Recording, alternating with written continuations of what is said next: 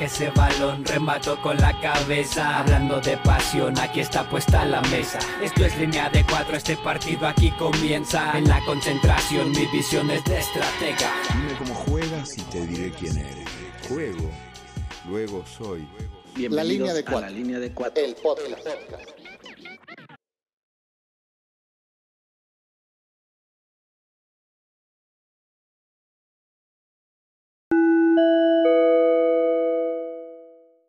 La alineación de hoy es traída a ustedes gracias a Antojitos La Caverna del Dragón.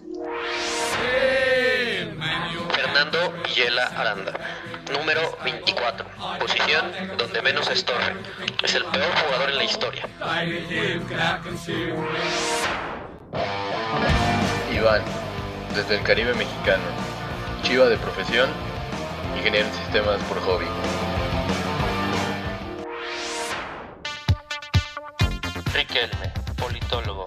Profesor, aficionado a los Pumas y curador de memes de política internacional. BS, Denver, Colorado. Licenciado en Relaciones Internacionales con especialidad en memes y redes sociales.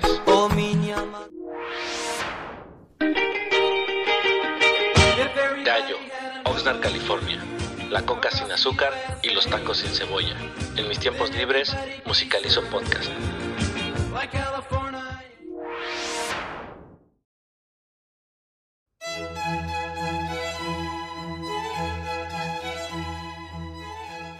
Bienvenidos al episodio número 11 de la línea de 4, el primer episodio de este podcast que viene con olor. ¿Por qué? Porque hoy va, el tema es filosofía, así que ¿a qué creen que va a oler este episodio? Oye, huele a pachuli. ¡Órale, quién le está quemando! Saquen sus apuntes de etimologías grecolatinas porque el buen doctor Riquelme hoy amenaza con tirar las palabras más rimbombantes que se sabe. Pero bueno, van a decir ustedes por qué nos sentimos con la autoridad moral para hablar de filosofía, ¿no? Eh, Pero también pregunto yo, ¿cuándo ha sido requisito saber de algo en este programa para opinar? Aquí tenemos a Iván que le va a las chivas y pues mira, tan sonriente. Y, y además tenemos Google y dos semanas para investigar todas las burradas que podamos decir en los próximos eh, 60 minutos. No, pero si, ustedes son fans, como estoy seguro que lo son, pues se habrán dado cuenta que Riquelme pues es un ávido lector de filosofía, sobre todo política, o Gallo pues es aficionado a la filosofía estoica y, le- y su utilidad práctica en la vida, vamos a dejarlo así nada más, ¿no? Y yo, por ejemplo, yo me siento capacitado porque yo vi las tres temporadas de Merlí y con en catalán, ¿eh? Con subtítulos en español y en catalán, así que yo de filosofía ando al nivel de Riquelme. Yo, yo solo tengo una pregunta. Este episodio es 420 friendly, ¿verdad? Exacto. O sea que. Como todos, Si pero no, este no, es de si manera no, no- especial. Ok, ok, ok. Más perfecto. legal que. Vamos a empezar. La primera, la- más legal en unos países que otros. y en unos estados que otros, pero bueno, que estamos en Bueno. Colorado y en California, Sí. así que, Por cierto, oye, por cierto, Gallo, yo, yo tengo la, la primera duda. Tú en todos los episodios citas a Hegel, ¿por qué? a Egel, como aprendí en mi facultad de Relaciones Internacionales, y dice Egel, chiste local para Moni y los otros tres de las polacas que nos escuchen. Pero hoy vamos a hablar de la síntesis, la antítesis, ah, no, perdón, de la tesis. ¿Y la fotosíntesis? Oye, la, la síntesis es Janine. No, reservo, me reservo, diría Juan de Papel, o sea que saludos a Yanin, que ella sí nos comparte ahí en las redes y siempre le da like a nuestros episodios. No se preocupen. Ah, por cierto, no se preocupen. Traemos un invitado que nos va a, a regular, nos va a orientar. Es profesor de filosofía y de otras muchas materias, Oh. así que tranquilos, ¿eh? tampoco vamos a divagar Y además, tanto. este, bueno, mejor eso lo dejamos de sorpresa para ahorita que se presente. Ah, cabrón. ¿Dónde es aquí? ¿En Cancún o en Denver? Acá, ¿no? Ah. Las ambulancias que se acaban de escuchar son en mi casa, así que perdón. no está temblando, tranquilos todos. Chiste malísimo. Mega pesadísimo. Broma mega Sí. pesadísima. Ay, güey, otra vez. Bueno, ya vamos a empezar antes de que pasen los bomberos porque va a estar horrible. Así que bienvenidos a Fútbol y Filosofía en la línea de cuatro.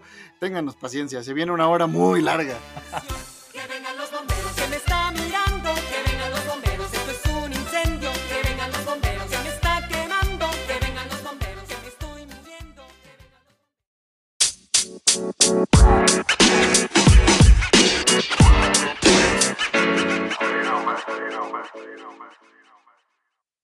Todo respeto para Monty Python. Es una agradable tarde en Atenas, ideal para que se juegue el partido más esperado de la temporada. Los aurigas del Atlético de la Academia reciben a su principal rival, a los peripatéticos del Liceo, también conocidos como los Delfines. Se juegan mucho más que tres puntos. Hoy se enfrentan por el honor de ser la mejor escuela de filosofía, al menos en la cancha. La rivalidad entre atléticos y los peripatéticos viene de lejos. Recordemos que el fundador del Liceo, Aristóteles, fue la estrella del Atlético de la Academia durante años, hasta que los desencuentros con su maestro y fundador de los Atléticos, Aristócles, alias Platón, lo llevó a fundar su nuevo equipo. Desde entonces, ambos se han colocado como los principales contendientes en la Liga Logos de Atenas. Si bien el Inter estoico, con su uniforme azul, ha tenido temporadas donde compite contra los dos grandes, sobre todo con las incorporaciones de jugadores latinos, los de la academia y los peripatéticos son sin duda los equipos más poderosos de nuestra liga. Se espera un partido duro, con dos estilos distintos de juego. Por un lado, los atléticos de la academia son famosos por buscar en la cancha un estilo de juego que solo puede ser descrito como bello, justo, verdadero y uno. Sus rivales del Peripato prefieren un juego más flexible que se nutre de distintos saberes. Son sistemáticos, ordenados y directos y apuestan por un juego vertical y agresivo. Todo está puesto para que sea un gran juego, una maravillosa tarde donde una de las más viejas rivalidades en la filosofía se encuentre una vez más en la cancha de fútbol. Los aficionados y estudiosos ya están listos. El Atlético de la Academia, con su elegante uniforme a rayas doradas, plateadas y bronces, reciben a los púrpuras del Liceo. No se despegue de esta transmisión, que ya inicia el partido que todos queremos conocer.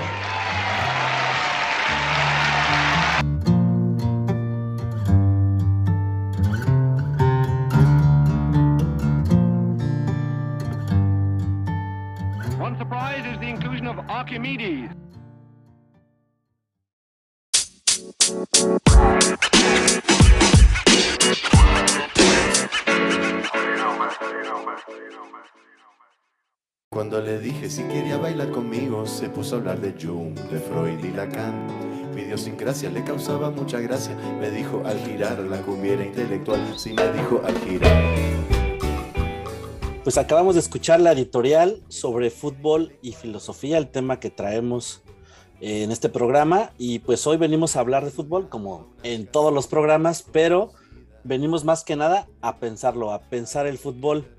Y pues cuando uno tiene más de 35 años, esta idea se vuelve cada vez más interesante, el pensar el fútbol. Este es cuando para muchos empieza el otoño futbolístico o, la edad de retiro, o como yo le llamo, la oportunidad para brillar en la liga de veteranos. Así que pues el desgaste de las rodillas, así como la distancia, nos hace que nos reunamos para pues, repetir estas ideas, las ideas de unos muertos, y no estoy hablando del Club Deportivo Guadalajara. Ya no vamos se a malinterprete, no se malinterprete, por favor. Sino mejor dicho, de algunos sabios que ya no están entre nosotros y que pues desde sus pers- perspectivas, contextos y diferentes realidades se detuvieron pues a preguntarse el porqué, el porqué de las cosas y hoy tenemos a la pelota detenida para pensarla como una forma de vida. Pero antes de comenzar, le cedo el balón a nuestro defensa central, al buen Bese, que nos va a presentar al invitado estrella del día de hoy. Y es que ya en el episodio pasado sobre ciencia, el doctor nos estaba adelantando esta idea de los... Bueno, creo que eras tú también, decía de Aristóteles, lo mencionabas, ¿no? Como el primer científico ahí, filósofo. Entonces nos dio pauta para este episodio y como bien dices, traemos ahora un, un refuerzo un- que la va a hacer también de árbitro por si la regamos o decimos algo incorrecto, pues bueno, nos va, nos va a corregir. Y yo, la verdad, la inspiración de este programa viene a partir de un meme, seguro lo han visto, sobre todo los que estudiaron relaciones internacionales, este meme donde está un- un- una suerte de monstruo así muy fuerte, todo mamadillo, y dice relaciones internacionales, y atrás de él está otro más fuerte que dice ciencia política, y atrás de ese hay uno todavía más grande que dice sociología, y, y hasta atrás, viéndolos a todos así con asco, está uno que dice filosofía, ¿no? Entonces, por eso traemos acá al papá de todos. Entonces, eh, por eso traemos este árbitro. Yo lo presento, él es Fernando Villela. Los, la verdad es que ya nos habíamos hartado de que nadie nos pele, entonces decidimos traer a alguien taquillero. Él es el autor del texto más popular del que hemos compartido en el blog y en el Crack Letter.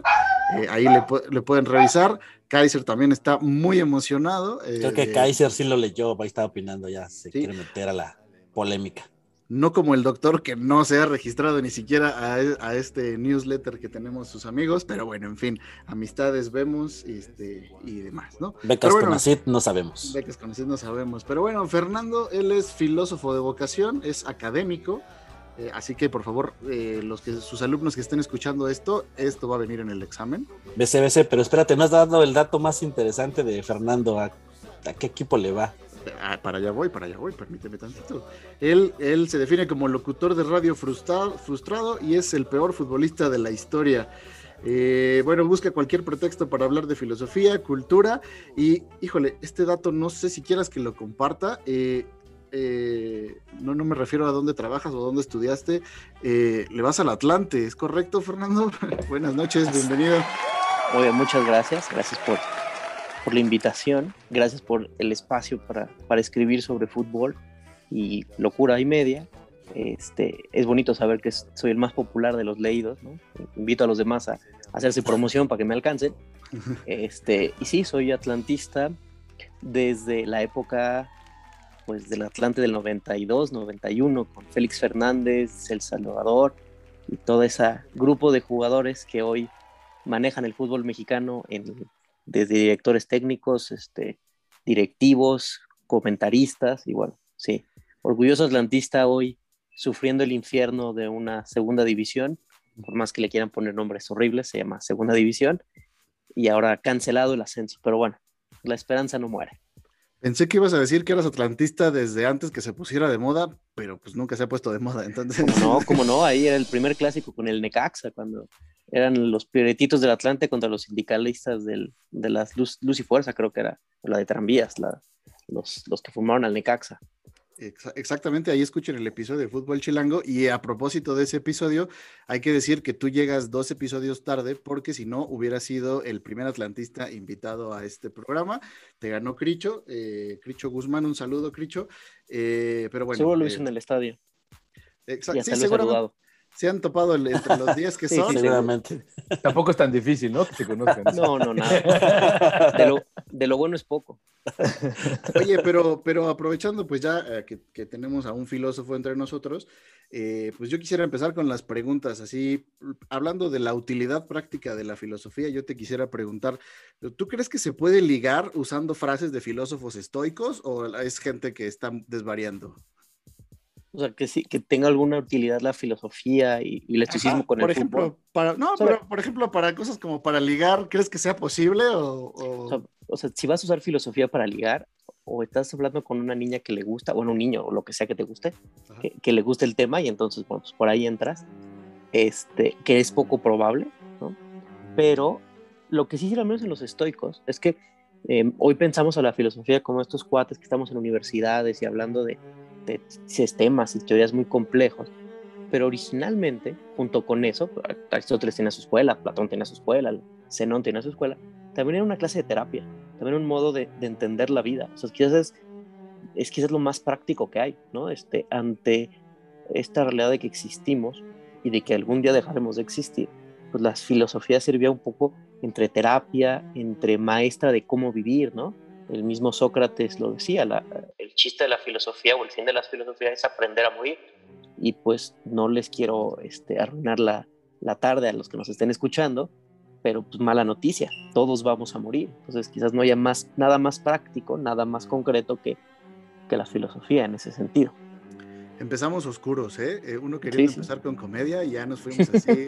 este, pero bueno. Una pero- disculpa. No, no, normal. Y, y- y aquí, aquí se vuelve interesante vincular eh, filosofía, estoicismo, Atlante y templanza en la adversidad, ¿no? O sea, A ver, no hay de otra. O sea, yo, yo en el texto que, en- que he escrito, este, he escrito varios textos sobre fútbol. Yo tengo que aclarar, yo entiendo el fútbol como atlantista. O sea, yo no entiendo el fútbol como, como esos que tienen dinero de una televisora con todo el poder del Estado, ¿no? O como aquellos que se colgaron del mito del nacionalismo revolucionario y solo juegan con mexas. Este, yo lo o sea, o sea, Te- yo- te faltó algo para los Pumas, ¿no? No tienes algo para o sea, los no, no a todos. O sea, al, al único que no le tengo es el Cruz Azul. Pero, o sea, No. yo, yo, o sea, yo, yo entiendo el fútbol desde el hecho de que voy al estadio y lo más probable es que pierda. Yo, lo, yo, yo entiendo el fútbol desde, les voy a contar una anécdota. Hubo Una, una ocasión en que jugaban al mismo tiempo tres partidos. Jugaban los cuatro populares entre ellos y jugaba Atlante este, Chiapas en, en el, en, en el, el Estadio del Azteca.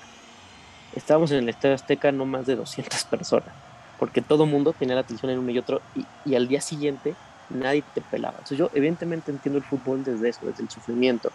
En la temporada baja, mientras otros, ay, contratamos a Juan Pérez. Uno dice, puta, que no me quiten a dos de mis estrellas, ¿no? Que se lleven una. Y también eso me ha ayudado, yo soy atlantista toda la vida, y conforme ido creciendo, he ido añadiendo equipos a mi corazón, y todos son así, o sea, todos son estos equipos que, que, que, que están hechos para, para perder, ¿no? O sea, le voy al Atlante aunque gane. Eso, eso me recuerda a una frase de Ortega y Gasset que dice, En el dolor te haces y en el placer te gastas. Y entonces en ese sentido, pues eh, asumir la- el sufrimiento con la debida templanza, asumir que uno no está en el papel protagónico, eh, pragmático, utilitarista que, que muchos buscan a partir de, de otros equipos, pues es, llama mucho la atención y pues llama mucho la atención como desde tu perspectiva filosófica, pues asumes, asumes este, pues el dolor y el sufrimiento que implica pues un equipo así, ¿no? Bueno, voy a traducir a cabo lo que acaban de escuchar. No, no liguen usando filosofía ni estoicismo. Van a fracasar. No. No, Bueno, estaba, con- estaba pensando que ahorita eh, hay un libro eh, que se llama eh, ¿En qué pensamos cuando hablamos de fútbol? Del filósofo Simon Critchley.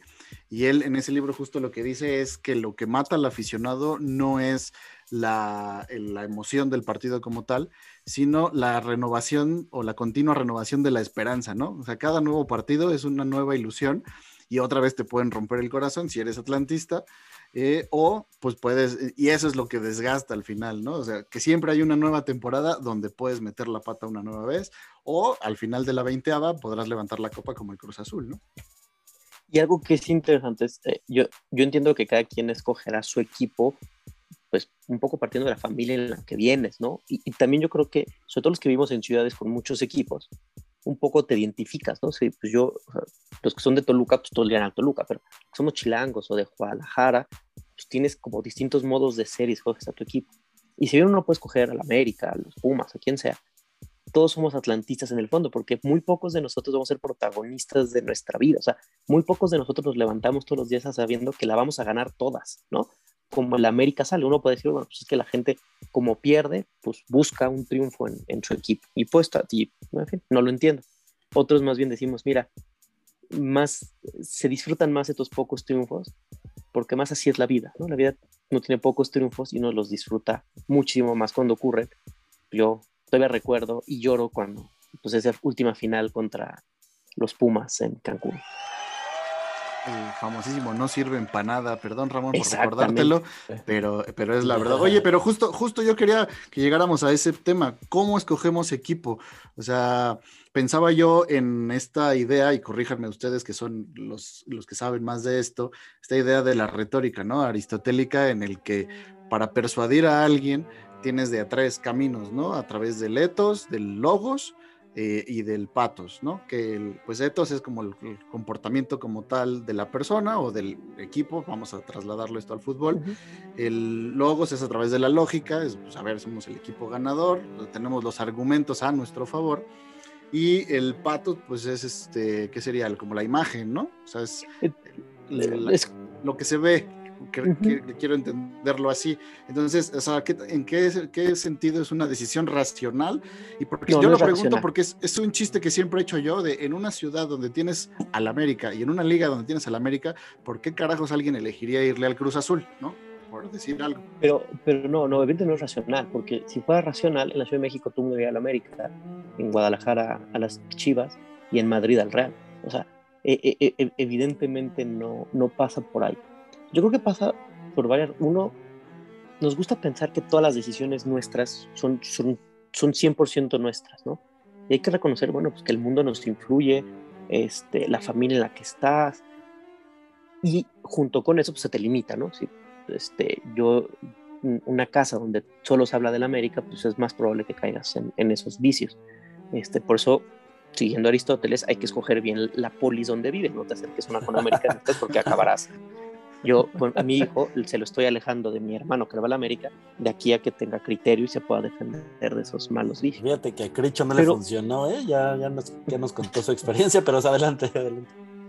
Y la otra es, evidentemente, o sea, al no ser algo racional, o sea, no es, un- no es algo lógico o numérico, yo creo que parta por las dos. Uno, hay cosas que te enamoran de un equipo. Además, la, la elección de un equipo que siempre es de niño. O sea, no, no lo eliges cuando eres adulto, que uno, bueno, ya de adulto escoges a tu esposa, a tu esposo, tu carrera, y uno puede poner cerebro y decir, bueno, voy a estudiar ingeniería porque pues, no sé hablar, pero soy bueno en números, ¿no? Aquí, aquí es algo como muy primitivo. Y yo creo que juegan tanto el Etos como el Patos. Y el hecho de que tú te proyectas en ese equipo, ¿no? O sea, y después lo vas haciendo racional. O sea, yo te puedo decir, yo me enamoré del Atlante muy chico, seguramente por los colores y porque los veía corriendo, y a mí me llamaba mucho que, que jugaban en mi ciudad.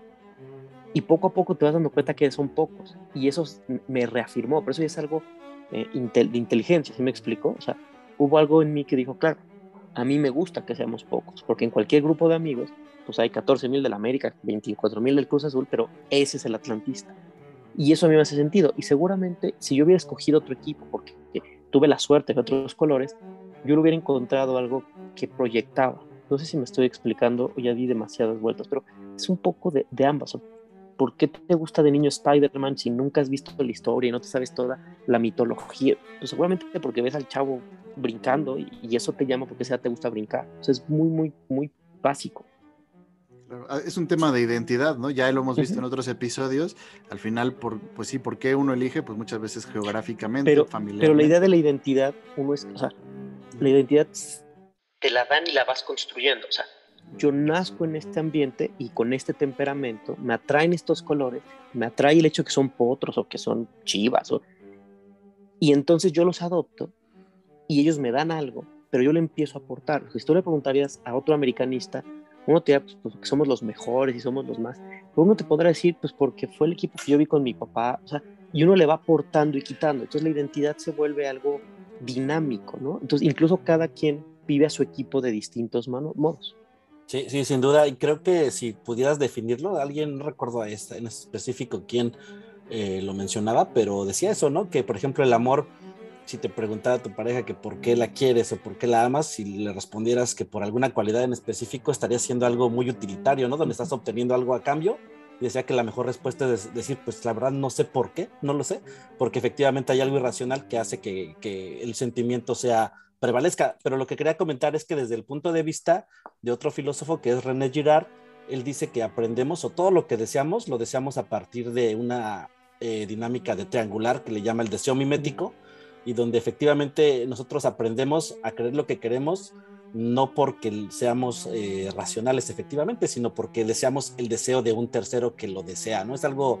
Pero, pero ahí hay algo interesante en Girard, es que la, eh, la, la mímesis, que este deseo de imitar, él, él lo se presenta tres veces y lo pone en, el, ejemplo de una, de una, obra literaria. O sea, está la mímesis del, que, de, del autor que escribe la obra, ¿no? O sea, el que la crea. Luego la de la, o sea, la intención del autor. Luego está la obra misma, como, como si fuera algo aislado. Y luego está la del lector. Entonces, puede pasar en esta mímesis de que, de que yo le voy al Atlante porque, porque imité a mi padre, mi padre es del Toluca, pero imité a mi padre porque me gusta el fútbol y porque también Tolucos en la Ciudad de México son, son cuatro. Entonces, identifico esta idea, o esta idea de, de mi padre de rechazar al América y al Guadalajara, ¿no?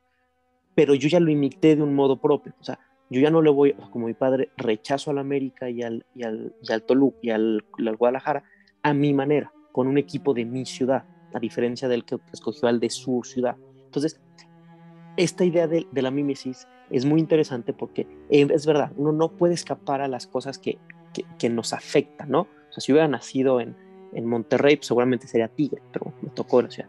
Pero una vez que me dan estas cosas, eh, eh, yo le aporto. A mí me, me, está recordando mucho esta frase de Gandalf, ¿no? En, en Señor de los Anillos.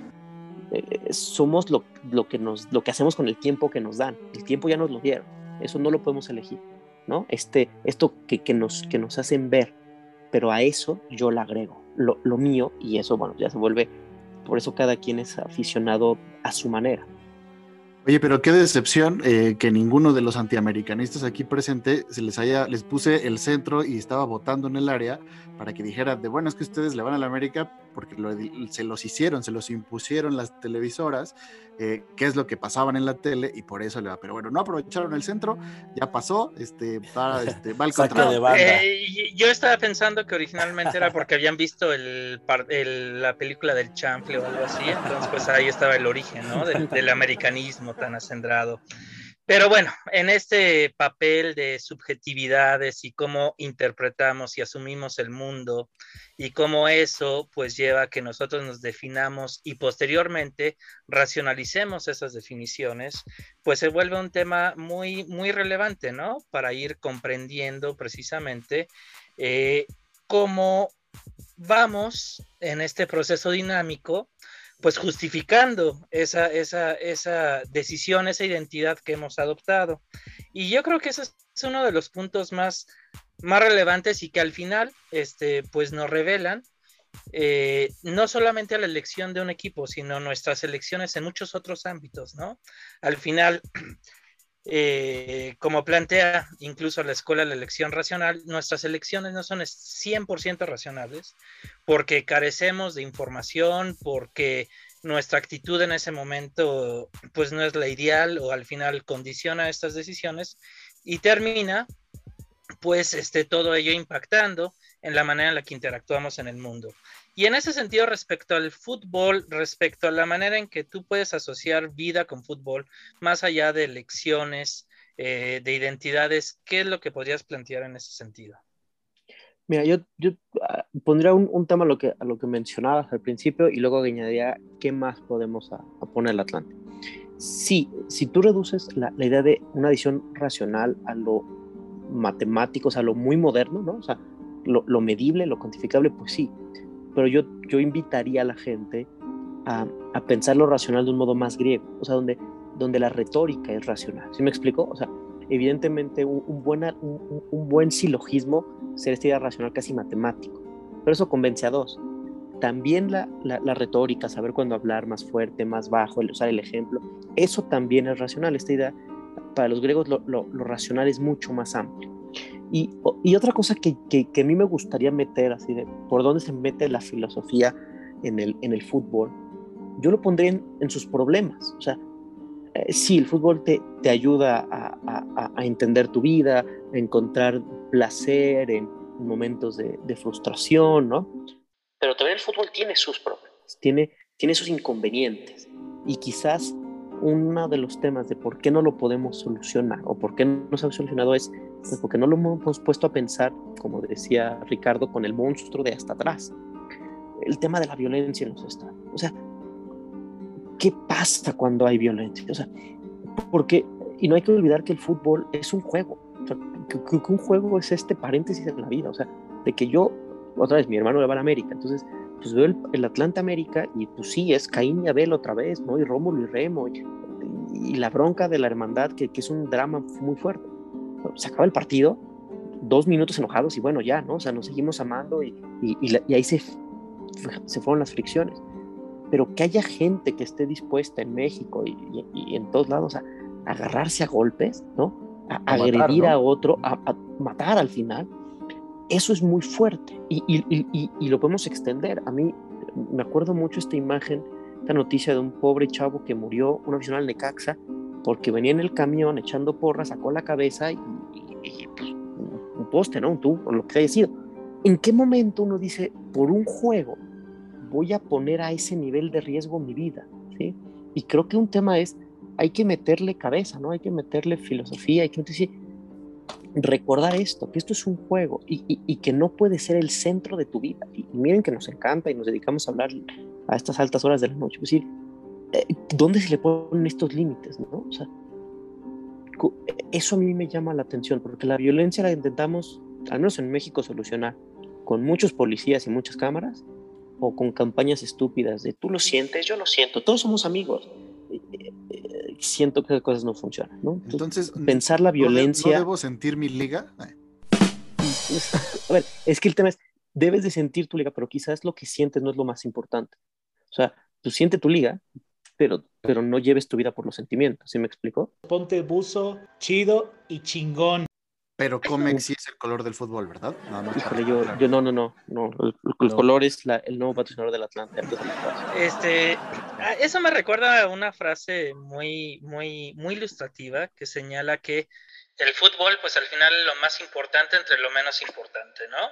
Y precisamente cuando yo estaba, cuando estabas planteando, explicando, pues estos casos de, de violencia o este, este terrible accidente que costó la vida a, esta, a este seguidor del Necaxa, pues me pongo a pensar en, en casos, por ejemplo, como la templanza, la prudencia, virtudes cardinales, que pues son guías generales de vida y que nos permiten entender, este, pues realmente qué es lo que, cómo debemos comportarnos respecto, por ejemplo, al, al- al fútbol, ¿no? Respecto a nuestros equipos y demás. Y tú lo dijiste mucho, o sea, la idea aquí es la prudencia, y esto va a sonar a, a choro de, de tío que va a misa todos los domingos, pero la, la prudencia tiene que, que gobernar tu vida, o sea, porque no sé si se acuerdan, esto es algo que todos los que estudiaron prepa en México les dieron, de- lo único que te dan de Platón es el mito del carro alado o el mito de la caverna. Entonces, el mito del carro alado, tú tienes a esta auriga, que la auriga era el chofer de estos carros, que, que eran jalados por dos caballos. Y no sé si se acuerdan la película de Ben Hur, pinches carros jalados por caballos eran más inestables que un suru en periférico, ¿no? O sea, un pequeño mal movimiento y salían volando. Entonces la auriga tenía que ser un chofer así como todos ustedes, fuerte, ¿no? Potente. Y él tenía dos caballos que son las pasiones, ¿no? Las pasiones. Y la auriga tiene que tener la fuerza para controlar las pasiones. Pero la idea aquí de Platón detrás es, hay veces que hay que dejar las pasiones correr. Así como es aburrido un cuate que va al estadio, se sienta y solo analiza y solo toma vino, ¿no? O aquel que dice, no, pues México no va a ganar ni un partido en el Mundial y lo hace muy racional. Pues también es tan, es tan aburrido como el idiota que, que, que dice el deporte es mi vida y pierde mi equipo y, y- y cometo estupideces, llego a golpear a la esposa. Esta idea de la prudencia que luego lo pasamos a la vida, quienes buscan cosas prácticas. Hay veces que tengo que ser un poco más aventado y entonces que tengo que ser más recatado. Y pues bueno, pues, este, a, mí, a mí ese tema de la violencia y de la gente que se pierde en el fútbol me, me llama mucho. ¿no? O sea, me parece que es un tema que deberíamos de preocuparnos porque pues tiene todas las aristas. Ricardo lo decía de broma, pero para vendernos fútbol nos lo ponen como si fuera siente tu liga, la, el honor de tu ciudad, el honor de tu, de tu país en un mundial. Y dices, oye, pues por venderme unas chelas y una, y una televisión, quizás no valga la pena poner tantas vidas en riesgo. oye, sí, oye, es- Fer, perdón, oye, Fer, pero es que pensando, me quedaba justo pensando en este rollo de, que elegimos un equipo de manera irracional, ¿no? Muchas, muchas ocasiones. ¿Cómo combinarlo, no? Eh, o sea, ¿cómo no dejar que te gane esta parte irracional, salvaje, no? No sé, yo, por ejemplo, en el estadio, son 90 minutos donde me, pierdo, ¿no? No, no, no peleo el celular, no nada, ¿no? Estoy como entregado al juego y al equipo, ¿no? Y si gana el Guadalajara, lo gozo, y si pierde el Guadalajara, lo sufro. Evidentemente, sí, termina el juego y, bueno, a lo mejor volveré triste a la casa, lo que sea, o feliz. Pero ¿cómo, cómo poder combinarlo, ¿no? De, de- de esa forma sin, sin, sin que tú te caigas en el otro extremo de, por ejemplo, llegar a matar a un rival. Digo, a veces me dan ganas de, pegar a de pegarle a gallo o a veces. Cuando... Esto no es terapia, ¿eh? Este, Esa, esa, esa ya no es violencia, es justicia, pero bueno. es, es filósofo, no psicólogo, ¿eh? Pero- Le hacemos a todo, ¿eh? O sea, yo, yo, o sea, yo, te- yo diría, quizás hay dos, dos modos de hacerlo. Uno Cambia es... de equipo. No, no, no, eso nunca se hace. De amigos, güey. La, la primera es... Indirecta César, ¿eh? Pues hay que trabajar las, las, las virtudes, no solo en el fútbol, sino en otros lados. Y entonces, así como tú, esto lo dice mucho Aristóteles, una virtud es un hábito que lo has repetido tanto que lo vuelves tú. Entonces, la primera vez te cuesta mucho trabajo, pero ya la décima te pasa la natural. Entonces, un poco es cuidarse. Oye, yo soy alguien muy aventado, muy apasionado. Bueno, pues en, en- cuando me enfrente en mi vida a una posición donde mis pasiones me puedan dominar, me tengo que intentar controlar lo más que pueda, porque la primera será difícil, pero la decimosexta no. Entonces, oye, en mi trabajo, mi jefe me hizo enojar, entonces en lugar de mentarle, la, incluso de pensarlo, me controlo digo, a ver, esto es un momento para que yo genere el hábito de controlar. Y la otra, y entonces así generas cierta templanza y podrás contenerte, ¿no? en el estadio. La otra que yo, yo diría es, eh, una frase que a mí me preocupa es cuando un, un aficionado dice, mi equipo es mi vida o mi equipo es mi todo. Uf, o sea, claro, porque cuando tu equipo es todo y tu equipo pierde, perdiste todo, ¿no? Pero tú dices, en mi vida tengo lo que quieras, familia, otros deportes, literatura, cine, este, un perro.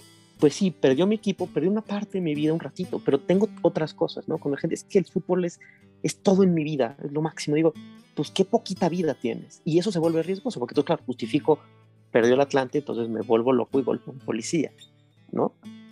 Ese es quizás una, una consejo, o sea, llena tu vida de otras cosas que acompañen al fútbol. Entonces, cada que las chivas pierden, que últimamente es muy seguido, Hijo, pues dices, bueno, perdí, pero. Es- eh, eso me recuerda una, una frase de Hannah Arendt sobre la política, donde dice que cuando la política busca hacer todo, termina por valer nada.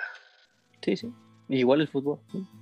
Sí, a mí me gusta, eh, la, una vez escuchaba que el fútbol deberíamos de, o los que nos gusta el fútbol, acudimos a él o deberíamos acudir como quien va a ver un, a un mago, ¿no? A un show de magia, que evidentemente sabes que no es real lo que estás viendo, pero te dejas llevar por la fantasía que quieres presenciar, por ese gusto lúdico y que se queda ahí, ¿no? En el acto de magia y que lo disfrutas y no buscas más allá de explicar dónde quedó el elefante que, se, que supuestamente desapareció, pero que sabes que no desapareció.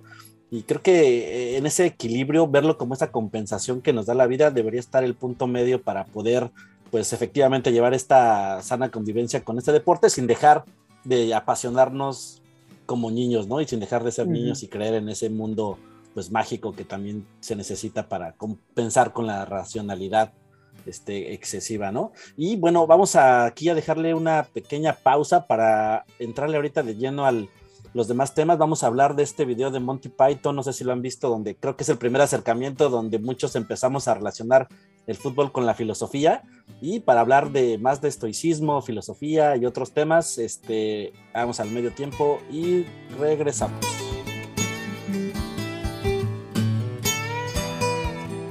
La línea de cuatro. El mejor podcast para hacer el quehacer.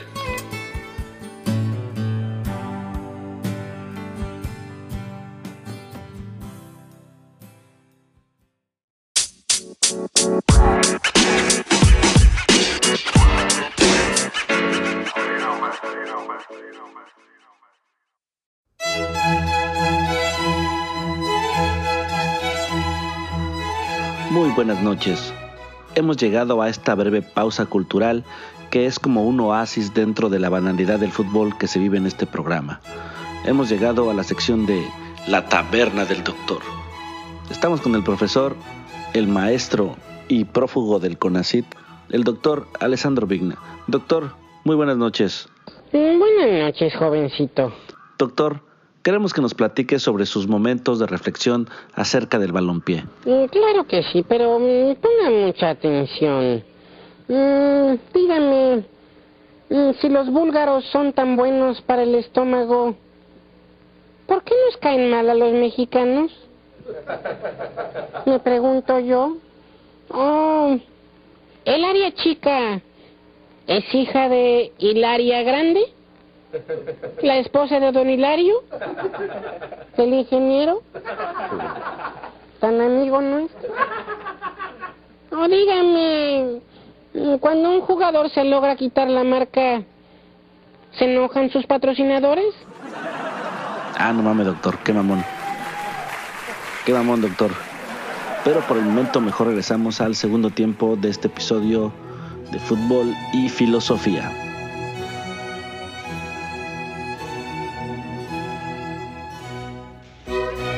La línea de cuatro. El mejor podcast para hacer el quehacer.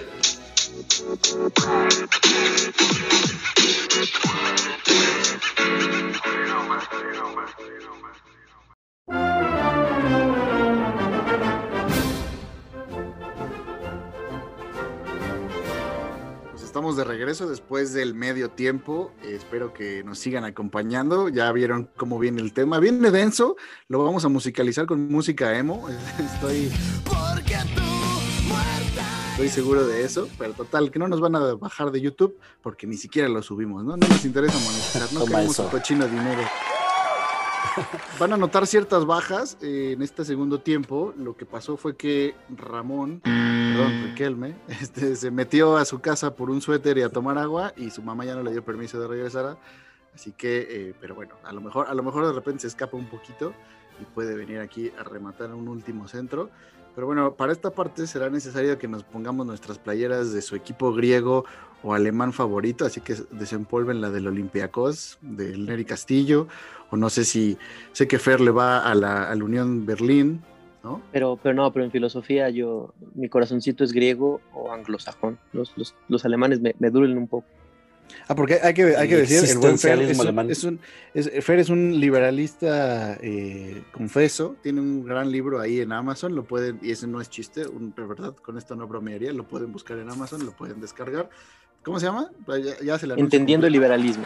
Lo pueden buscar, Fernando Villela, lo descargan en Kindle o el formato que más les guste y ahí lo pueden, lo pueden conocer. Y, pero yo estoy más interesado en el, en el texto que estás trabajando, en el de cómo casarse con una wedding planner y sobrevivir en, este, en el intento. Así que estamos próximos, muy al pendiente de ese estreno. ¿eh? Estamos trabajando en él con, con mucho cariño para, para ti. Y, Gracias. y seguridad. Autografiado, güey, te lo van a mandar. Seguridad financiera sobre todo. ¿Qué pasaba, amor? Ah, no, nada. Nada, No, no el, me pro- dijo el nada. prólogo, el prólogo va a ir dedicado a ti. ese. Ese es un logro. Les No, adelantamos que no vayan a comprar nada en Costco. Eso ya no lo nos dijo ahorita. Sí, nunca. O sea, a menos de que tengas cuatro o cinco hijos, no vale la pena. no vale la pena. Pero les decía lo de que- las playeras de, eh, de Grecia y de Alemania, como mencionaba Gallo al final del primer tiempo, vamos a recordar ese, pues ese sketch cómico que ya ha mencionado el doctor mm, varias veces en este programa y que como bien decía Gallo es como la introducción que tuvimos muchos muchos a la primero a la comedia británica a través de Monty Python que es sí el, el único somos fans, puedo- somos fans. Puedo confesar, el único souvenir que me interesaba traerme de Inglaterra cuando fui era traerme todas las temporadas del Flying Circus y ese es, ahí lo tengo, se lo presté al gallo cuando casi se nos pela de este mundo. Y cuando todavía no había calidad de streaming en Netflix, creo. Exactamente, después la subieron a Netflix y bueno, ahí, ahí mis, mis libras quedaron bien gastadas. Bien pero gastadas. Cuando tenía apéndice el gallo, güey. Exacto. Mi páncreas está al 100, pero no hablemos de bueno. cosas tristes.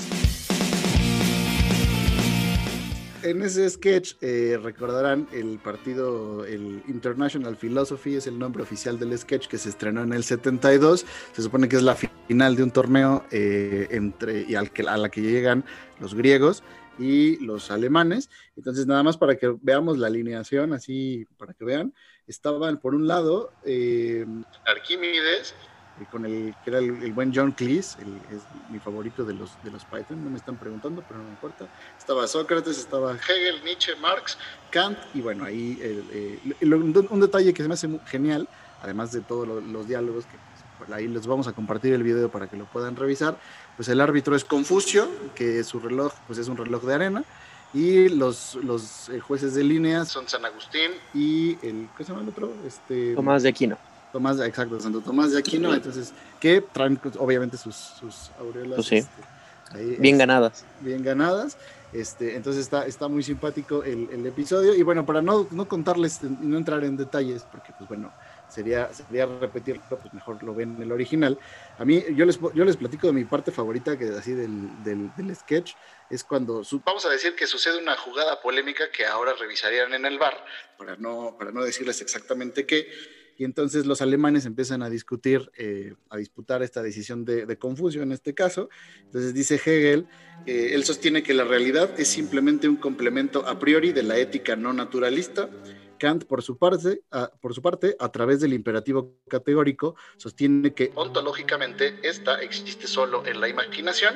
Y Marx afirma que estaba en fuera de juego, ¿no?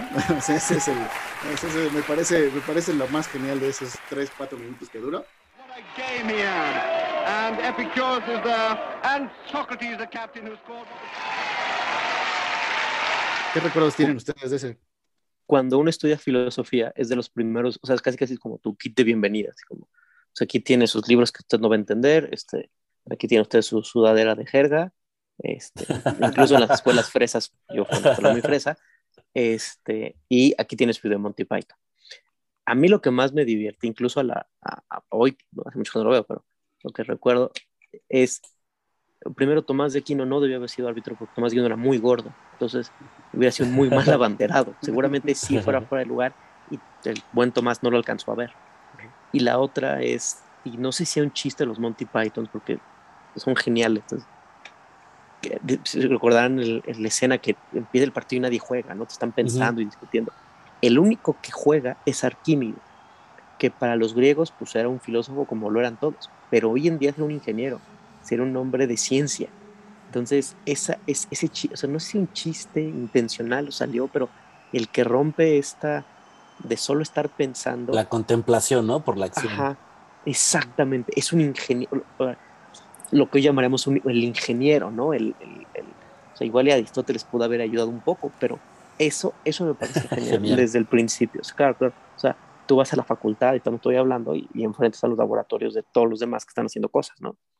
Claro. Absolutely vital net Archimedes, and I think he's had an idea. Y aparte, otro detalle es que el, entre la alineación alemana figura un futbolista de verdad, Franz Beckenbauer, que también lo ponen en el, en video, y es el único que está completamente confundido, de no sabe qué está sucediendo, porque todos deambulan por ahí meditando, eh, y él es el único que intenta jugar, pero bueno, como defensa, pues ahí, ahí se las ve un poco complicadas. Ah, Como ya les dije, se los vamos a compartir para que lo, para que lo revisen y se vuelvan fans como nosotros.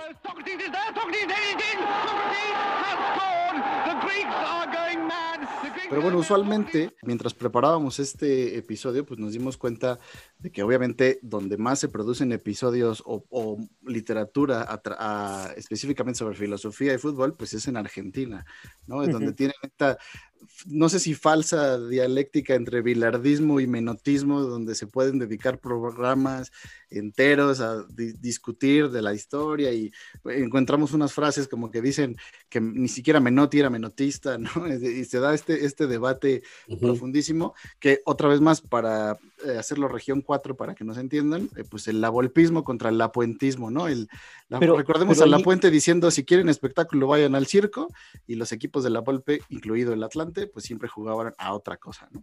Platicar algo que te dice. A ver, yo creo que hay dos cosas que nos hablan de cómo entendemos. O sea, los argentinos discuten de todo. Y, y al mexicano, como que nos, o sea, al menos la cultura mexicana, el, discutir con alguien no está bien visto. Y quizás por eso el, el- la- los conflictos futbolísticos en Argentina duran más que en México, ¿no? Yo también puedo comentar que la única vez que casi me peleó con mi hermano en serio a golpes era yo defendiendo a la Volpe y él defendiendo a Cuauhtémoc Blanco. O sea, era una de las, o sea, que los papás nos tuvieron que intervenir de, pues, o, o se callan o, o esto se va a poner mal. Este, ahora, Justificado, ¿eh? Obviamente tu hermano te ganó el debate. no, no, no, no, no, no, no, o sea, no tuvo una casera en ese mundial. Ahora, este, algo que es interesante también es por qué, por qué lo que vemos en Argentina, ¿no? O sea, además de que no discutimos, ¿por qué la escuela, que yo no sé, la Volpita es la escuela atlantista, que todos son del Atlante, no terminó de, de prender? Y yo pues, siento que porque enfrente no fue la, la puente contra quien se discutió, sino contra Hugo Sánchez, que habrá sido un genio con los pies, pero cualquiera que aprenda ESPN seguido se dará cuenta que, que no es la persona más ducta al hablar. Y al mismo tiempo, porque Ricardo Antonio Lavolpe cuando habla es tan técnico, puta, que tienes que seguir el pinche pizarrón y de hora de qué extremo me está hablando. Y, recuerden el partido, espérame, déjame le pongo pausa. O sea, quizás también no hemos tenido estas discusiones muy argentinas sobre fútbol, porque o unos pues, no saben hablar y otros pues, son unos técnicos que, que les entienden. Yo siempre he pensado que la Volpe cuando no es campeón es porque la gente no le entendió, o sea, porque el cuate ya estaba en otro rollo y, güey, o sea, es fútbol, tampoco es rocket Es- science. que es un poco lo que pasa con un personaje que hablábamos el episodio pasado, que es, se podría decir incluso en términos filosóficos la, pues, la síntesis ¿no? del bilardismo y el otro, ¿cuál es? Este, el Menotismo. menotismo, que alguno, bueno, para algunos que es Marcelo Bielsa, quien ha dejado también una, una especie como de forma de vivir el fútbol propia que lo ha llevado y lo vincula para entrar de lleno con esto que de lo cual Fernando sabe bastante, que es del estoicismo en el fútbol, que fue con lo que empezábamos, pero para quien me, me parece muy interesante esta manera de, de concebir en la vida y en el fútbol la noción del éxito, ¿no? Del fracaso, porque Marcelo algo que es, Bielsa... que es interesante entre Bielsa y el estoicismo es que el estoicismo surge en un momento muy específico, que es cuando los griegos están en crisis. O sea, los griegos tenían estas polis que se autogobernaban y los griegos decían, los griegos somos lo más chingón y los demás una pinche bola de barba. Y llega Alejandro Magno, los conquista y los vuelve imperio. Y eso fue un trauma para ellos, porque entonces ya no era yo y mi polis, era yo y mi imperio con un emperador, que está quién sabe dónde pinche dónde, donde además me dicen que me tengo que reproducir y juntar y tolerar a otros pueblos que hasta hace 20 minutos eran unos traidores, eran unos bárbaros. O sea, los griegos son chingones, pero eran pinches xenófobos. Y ese trauma es a lo que, o sea, ese cambio es a lo que hace que surja el estoicismo. De hecho, Zenón no era, no era griego, era, era semita, por eso no podía comprar terreno en Atenas y estaban en el pórtico, en la puerta del mercado. Que es lo que les da nombre, ¿no? A los estoicos. Exacto. Ahora pensemos en, en el loco Bielsa, si el fútbol está entrando en ese cambio, si estamos en esta etapa entre dejar de ser estos equipos arraigados a un barrio muy argentino, ¿no? muy sudamericano, a estos equipos globales donde tú puedes ser aficionado al Atlético de Madrid y vivir en Kuala Lumpur, ¿no? Y donde hoy en día la FIFA está queriendo hacer una locura de un mundial cada cuatro años. y la va a checar. Sí. Va a ver, bar. Ya, señoras y señores. El árbitro dice. La locura de la FIFA a la que se refería Fernando es la idea de hacer un mundial cada dos años. No sé si, si, si, si la conexión sea tan, tan vaga. O sea, quizás el fútbol está perdiendo algo por, por, pues, por, por, cómo se mueve el mundo. Que lo que resurge es esta, esta idea de, pues me voy a Leeds United, que lleva 14 mil años sin ascender, y vivo en el barrio, ¿no? Y, uh -huh. y, y, se termina de ganar el corazón de todos. O sea, o sea yo, mi, mi, mi, afición inglesa es John Locke y, y, el Liverpool, pero claro que quiero que Leeds gane cada que no juegue contra el Liverpool, ¿no? O sea, es, es, no sé si, si esta cosa esté ahí ahí en ciernes, que nos estamos dando cuenta de algún modo que nuestro deporte está dejando de ser lo que nos gustaba tanto para volverse pues cualquier otra cosa. Sí, y que nos plantea, ¿no? Estas disyuntivas muy interesantes. Lo comentaba por el hecho de que él maneja una noción muy interesante de, y se lo dice a sus jugadores, ¿no? Del fracaso, porque para él, él ha dicho en algunas entrevistas, el éxito es algo deformante que relaja, engaña y que nos vuelve peores. Dice, nos ayuda a enamorarnos desmedida de, desmedidamente de nosotros mismos. El fracaso, por el contrario, es formativo, nos vuelve sólidos, nos acerca a convicciones, nos vuelve más coherentes, dice el loco Bills. Pues por eso los atlantistas somos mejores que todos, porque como fracasamos y entonces nos hemos vuelto más. Pues nuestro amigo del Guadalajara, pues ya va, va en el camino del bien. ahí va, ahí va. Lo veo más coherente. Ahí va. Sí, sí. Bueno, tampoco los, bueno, no sé, sé que Ricardo le va a la América, no, no sé, Manuel. Bueno, yo también le voy a la América y digamos que conocimos algo del estoicismo en lo que para nosotros llamamos la década perdida, allá en los 90, que nos llegó al revés de la historia mexicana, después nos llegó antes que el desarrollo estabilizador de los últimos años, pero pues ahí ya estábamos también acostumbrados que aún con los millones y lo que me quieran decir, pues el América perdía todas en, las, en la liguilla. Estaba pensando en algo que dice un filósofo argentino, volviendo a aquellas tierras, eh, Daniel Stankriver, eh, que tiene ahí por ahí varios episodios dedicados a este, a este tema, y él mencionaba el tema de por qué queremos llevar todo, futbolizar todo, ¿no? O sea, futbolizar la política, futbolizar eh, la vida en general, y entonces él, por ejemplo, lo plan Darío, Darío, perdón, Stanscriber, eh, ya, ya para, para, ahorrarte la sección del bar.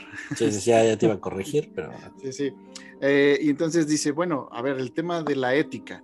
¿Por qué esperamos ver comportamientos éticos en futbolistas o en actividades físicas?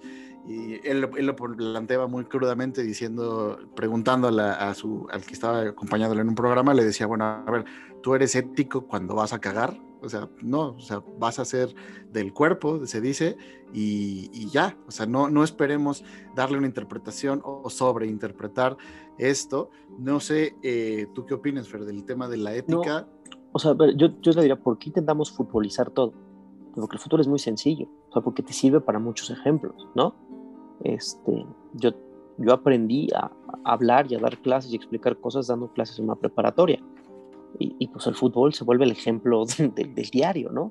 Entonces, eso, y luego es universal, o sea, el fútbol lo entiende el 90% de la población, entonces se vuelve muy agradable. Yo te diría que tiene un riesgo, sobre todo cuando, ustedes saben más que yo, en política lo futbolizas todo, porque entonces así como yo jamás dejaré de ser atlantista, en política, como ciudadano, uno podría decir, pues mi partido suele ser este, pero hoy reconozco que el mejor candidato está enfrente. O, pues sí me gusta mucho mi partido, pero pues cometió un crimen, entonces que se vaya el bote. Bronca que hoy creo que México y Estados Unidos están viviendo de que hemos futbolizado la política, no me voy a meter más por, pues, para evitar malas interpretaciones. Ahora, ¿qué creo? Creo que podemos exigirle a un jugador, con, o sea, el, el tema con el jugador es, es algo muy raro, porque son un poco de vidas irreales, o sea, estar en el centro de la, de la vida de todos, o sea, que tu vida sea tan pública, no es lo común, o sea, muchos de nosotros pues vamos y hace- haciendo y deshaciendo sin que mucha gente se entere. Entonces, sí son un poco de vidas irreales, ¿no? Eh, me recordó eso la serie de Netflix, de la The Crown. Tú ves The Crown y dices, o sea, más allá de que te caigan bien las dices, son vidas, o sea, que yo tenga, no puedo despedirme de mi mamá porque es la realidad, si me explico, y no puedo dar mis opiniones, es una vida no natural. Y el futbolista vi- sufre un poco de eso. Sobre todo hoy en día, porque, vaya, hace 50 años pues, no había redes sociales, en fin, pero hoy en día los ves en todo. Ahora, a pesar de eso, yo creo que sí podemos exigirles una serie de comportamientos éticos y morales. Porque son ejemplos. O sea, porque el niño lo sigue. O sea, todos tenemos ese recuerdo de niño cuando un jugador te firmó una camisa, te saluda en el estadio. Y, y eso marca. Entonces sí creo que es que entendiendo esta complejidad de la vida, o sea, que entendiendo esta, pues un poco es tu chamba, mi rey. ¿no? Tú eres ejemplo, te gusta o no, si no te gusta, pues vete como el profesor Villela ser profesor en una universidad donde vas a atender 40 alumnos por semestre y, y nada más en tu clase, ¿sí me explicó? Ahora sí que, pues qué maravilla que hacer lo que todo el mundo quiere, pero te vuelves referente y entonces lo que hace Cristiano, que le pega a una persona y va y lo ayuda, pues se vuelve ejemplo, ¿no? No sé si ahí ves, ibas a comentar el caso de Franz Beckenbauer. No, más bien lo que les iba a plantear del tema de la ética era, son tres escenarios, o sea que ahí estaba al- leer sobre esto y por ejemplo encontraba sobre el tema del dopaje, que siempre eh, pues va vinculado un poco a la trampa.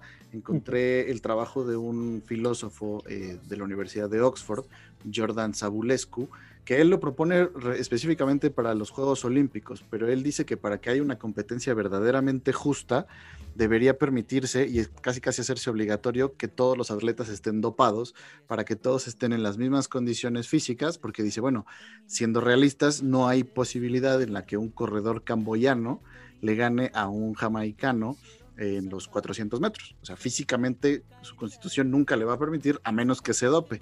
Y la única manera de nivelar, según su planteamiento, es pues que todos eh, se tengan que dopar y entonces a partir de esa base, bueno, pues vamos a competir y se, se me, hace, se me hace por ahí interesante, ¿no? Otro tema, por ejemplo, eh, lo pensaba, por ejemplo, es a partir de esta idea del utilitarismo de John Stuart Mill, el británico eh, del siglo XIX, eh, que bueno, que él decía que una acción es moralmente correcta si proporciona placer y es incorrecta si ocasiona dolor, ¿no? O sea, en otras palabras, lo moralmente correcto se determina por las consecuencias que esto tiene. Y esto en el fútbol nos lleva a, por ejemplo, el tema de la mano de Dios, ¿no? De Maradona, o sea, es una trampa claramente, pero bueno, las consecuencias pues fue llegar a una final del mundial o para verlo en términos más modernos eh, la, mano de Luis Suárez no en el mundial de Sudáfrica 2010 o sea él toma una decisión donde claramente hace trampa para evitar el gol de gana en los últimos minutos pero bueno le da una oportunidad todavía más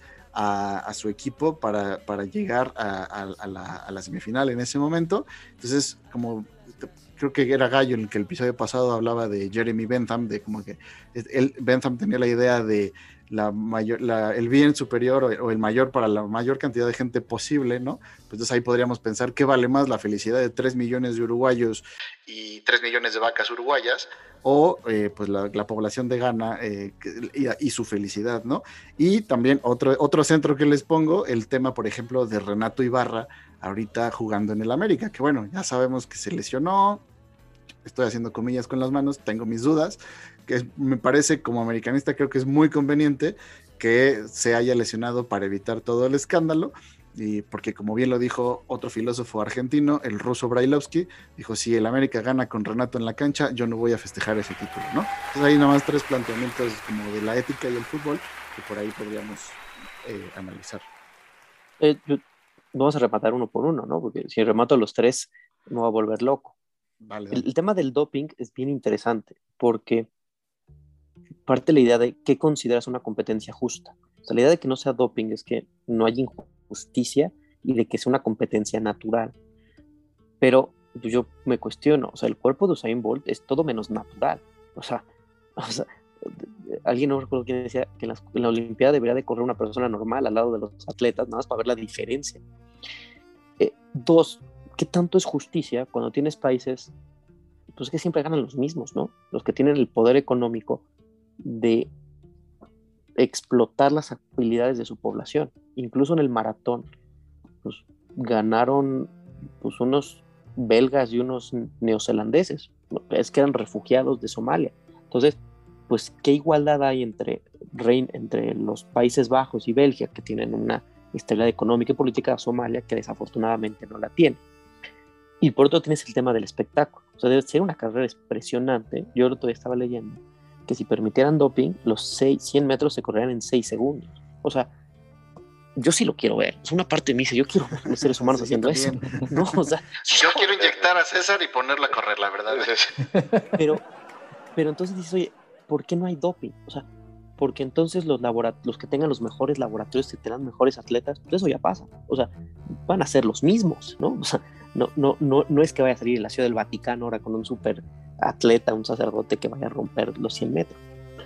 El, el tema de, el segundo era... eh, La ética. este, Sí, sí, pero... Eh, la mano de Maradona. y- La ma- ah, a ver, es que hay, hay- hay- hay- yo, yo le, yo, a mí me gusta mucho Stuart Mill.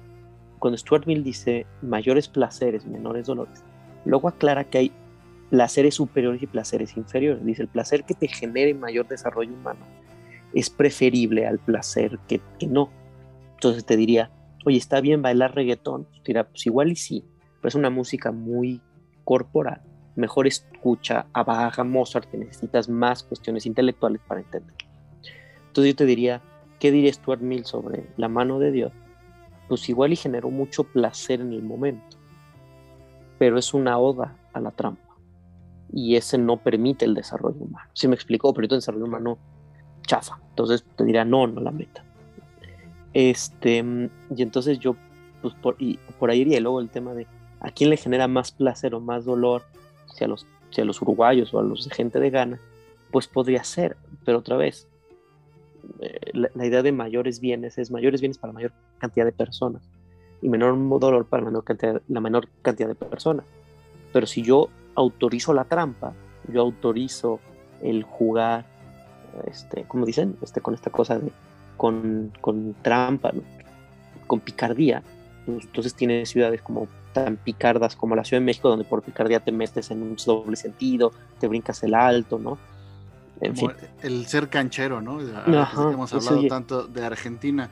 Pues bueno, eh, la verdad Y lo es de que Renato no tiene, o sea, tiene- perdón, lo de Renato no tiene pies. O sea, es, es inentendible que, y esto digo, es una- no entender tu responsabilidad, que el América, con lo que representa, con el spotlight que tiene, con el equipo femenil que tiene, o sea, yo no me imagino las jugadoras ahora del América femenil cruzándose con ese idiota, este, mande ese mensaje en un país con la cantidad de feminicidios que tenemos. O sea, hay un tema de responsabilidad que ahora tra- medio trató de resarcirlo con el tema de su jefa de prensa, que bueno, fue atacada ahí en los medios por este Gerardo Vázquez de León, y bueno, medio sacaron un comunicado ahí tratando de taparle el ojo al macho. Bueno, se agradece esa parte, pero bueno, antes, sí, como americanista, la verdad está, está muy cuestionable. Nos pero unimos bueno, al ruso Brailovsky en este programa.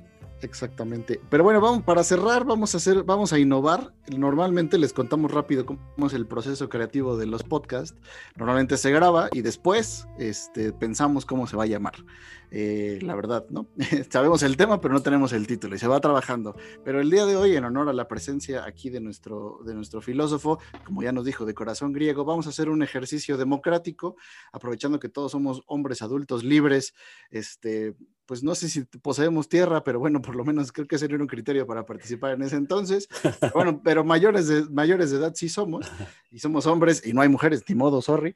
Este, vamos a elegir el episodio, pero primero vamos a revisar los títulos que se quedaron en, el, en las semifinales, por así decirlo. Así que, Gallo, ahí compártenos uno. A ver, yo tengo uno que era Ética para Alessandro. Alessandro Vigna, obviamente. Ese se quedó, está a punto ahí de, de llegar. Pero Y uno yo tú y también- luego otro yo. Sí, yo también tenía el de. Así habló el Zacatepec, ¿no? Así una- un homenaje ni- nietzscheano. ¿Qué tal muy este? La vida según Cristo estoico. Está bonito, pero ya exigía un nivel de conocimiento futbolístico y filosófico que no sé si ahí este, la gente lo iba a entender. Otro de mis per- favoritos personales era los diálogos de River Platón. No, no. De, de equipos descendidos no queremos nada. Fibras sensibles acabas de tocar ahí con el buen Iván. Y, Y bueno, este, llegamos a los finalistas, creo yo, a- salvo que digan, los- antes, antes de votar, vamos a decir, vamos a vo- vámonos, normalmente votaría la alineación eh, local, los, los de siempre, y el voto de calidad lo tendría nuestro invitado, pero bueno, dado que ahorita nada más quedamos cuatro, pues ahí vamos a ver. Nada más les aclaro, como en todo buen proceso democrático mexicano, si no gana mi finalista, yo me desconecto. voto por voto. A ver, voy a mencionar, el primer finalista es Juego, luego soy. Está muy bueno. Me gusta, me gusta, además ahí está nuestra canción, escrita Exacto, por Deca Style, para entonces puede ser. Gali Galeano, digo, para los- Eduardo Galeano. Para los fans eh, me gusta, pero mi finalista personal es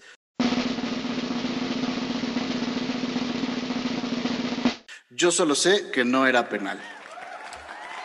Sí, eh, ahí está, Ese, los votos. ¿Quién? Así que vamos a votar, Iván. Yo solo sé que no era penal también. ¿ok?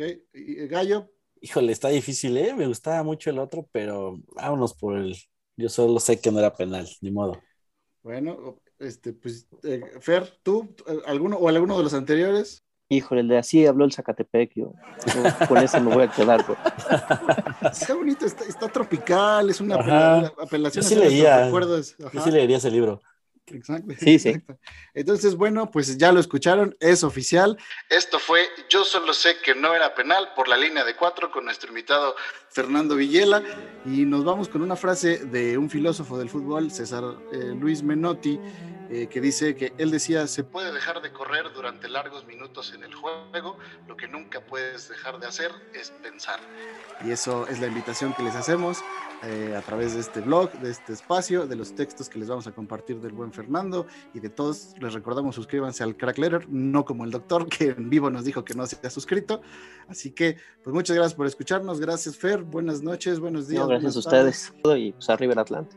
Arriba el Atlante por hoy lo vamos a dejar así. Muy bien. Gracias.